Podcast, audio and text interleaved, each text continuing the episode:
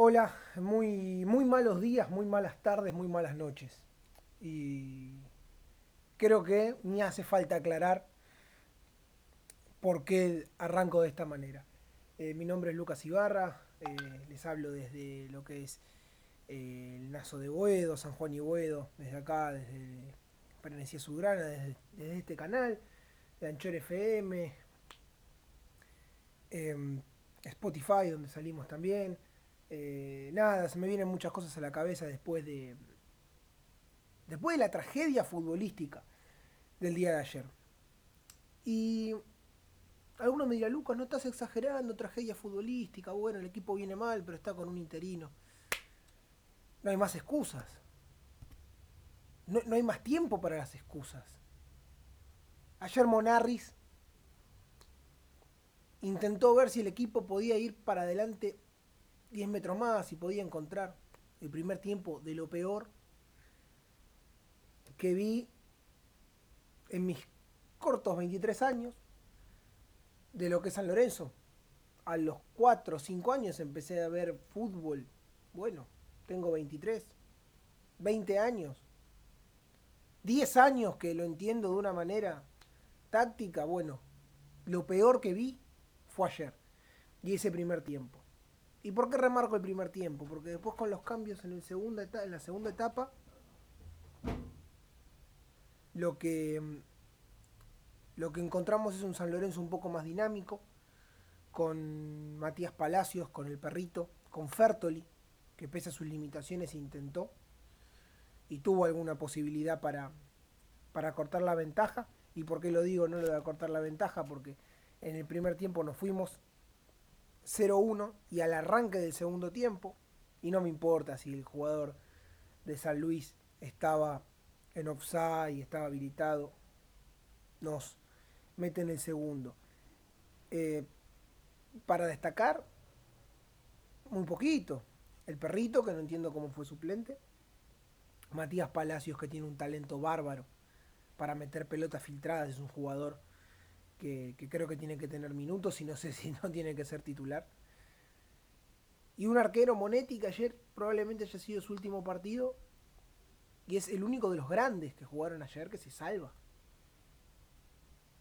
de esta paupérrima actuación de San Lorenzo.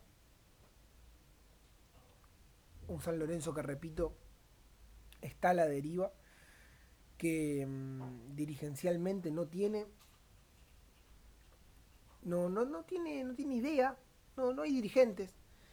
Ayer en un grupo de, el grupo de administradores del Nazo de Boedo lo decía, que mm, San Lorenzo no tiene conducción dirigencial. Entonces, al no tener conducción dirigencial, cada uno hace lo que quiere y donde cada uno hace lo que quiere, las cosas terminan mal. Y así está San Lorenzo hoy. San Lorenzo ayer tocó fondo, chocó contra la pared. San Lorenzo está en uno de los peores momentos históricos. Se están hablando de muchos nombres que van a direccionar a un solo lugar, y ese lugar es Juan Antonio Pixi, a ese hombre van a ir a buscar en estos días, que algunos se animan a decir que la semana que viene estaría firmando, yo en San Lorenzo no me animo a decir absolutamente nada. Otros dicen que Gorosito no va a venir porque va a continuar en Tigre. Toda esa actualidad la pueden seguir desde arroba Sulgrán, que manejan muy buena información los sales, los muchachos son impresionantes también Bauti Ordóñez. Y desde el Nazo de Boedo vamos a estar cubriendo lo que, lo que va a venir. No quería terminar este podcast sin hablar un poco de los jugadores, ¿no? Y de aquellos referentes que, que dan vergüenza. Dan vergüenza. Y, a ver, yo sé que hay muchísima gente, muchísimos hinchas que a Blandi le tiene un aprecio muy especial. Es vergonzoso el nivel de Blandi.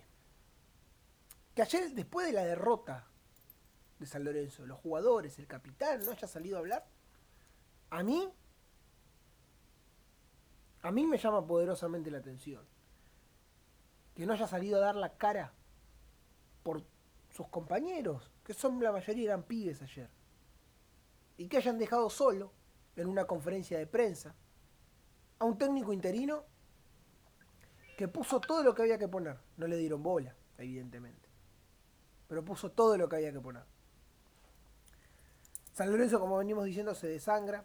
San Lorenzo pasó de, eh, de ronda en Copa Libertadores de una manera milagrosa. San Lorenzo no tiene jerarquía.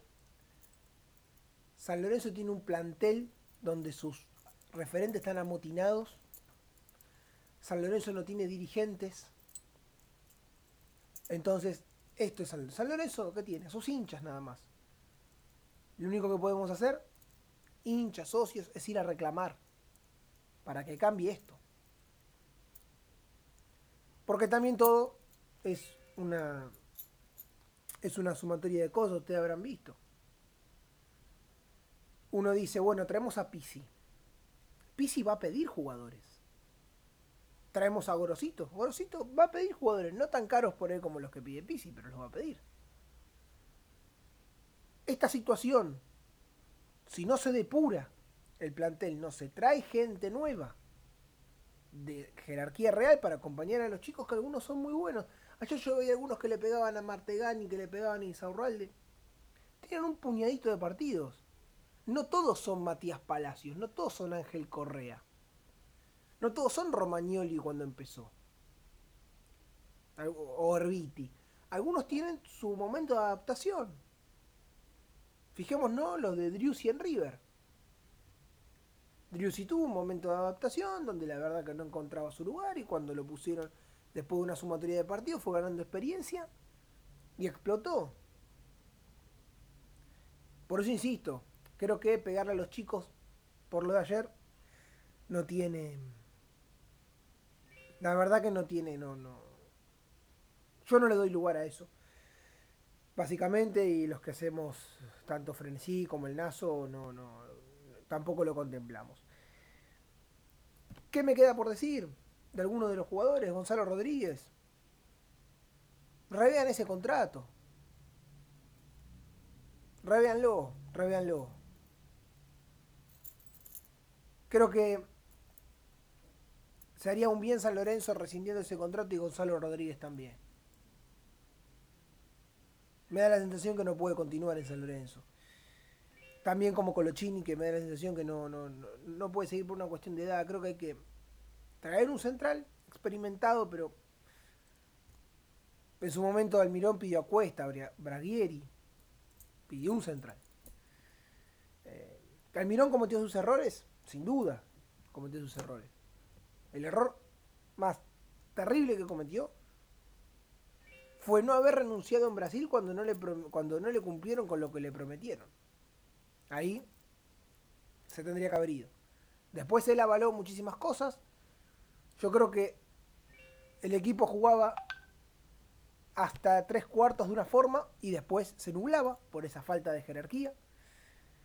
Y eso fue lo que, lo que le pasó a San Lorenzo y lo que le pasa a San Lorenzo. Esperemos que lo resuelvan. Va a haber novedades. Probablemente eh, haya nuevos podcasts.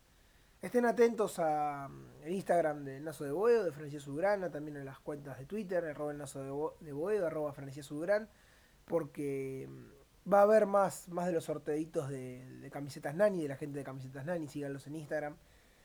Eh, también ya se está por venir, saldrá, saldrá creo que a principio del próximo mes, perdón por el retraso, pero saldrá saldrá lo que es San Juan y Boedo, que es el, programa que voy a estar conduciendo humildemente.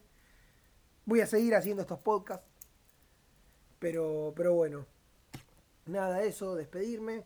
Eh, va a haber novedades, sigan la actualidad de lo que pase en estos días. Va a ser, creo que va a ser una semana movida San Lorenzo. Eh, en arroba el nazo de Boedo y en arroba Francia Sulgrán, que seguramente tendrán novedades. Así que bueno, dejen su opinión, de este podcast, si coinciden, si no coinciden. Ayer también dejé mm, lo que fueron los puntajes del partido en arroba el naso de Boedo, eso nos sirve también para generar un, pequeño, un pequeño foro de debate. Que, bueno, que está bueno que cada uno pueda expresarse, que si están a favor de lo que yo digo, en contra, por qué, se charla y eso, eso hace a un San Lorenzo mejor y, no discutamos entre nosotros los hinchas, sino que, que los hinchas nos pongamos en contra de quienes son los dirigentes, que son el real problema de este San Lorenzo. Bueno, sin más tiempo para molestarlos, perdón por la extensión esta de 10 minutitos. Aguante San Lorenzo y chau.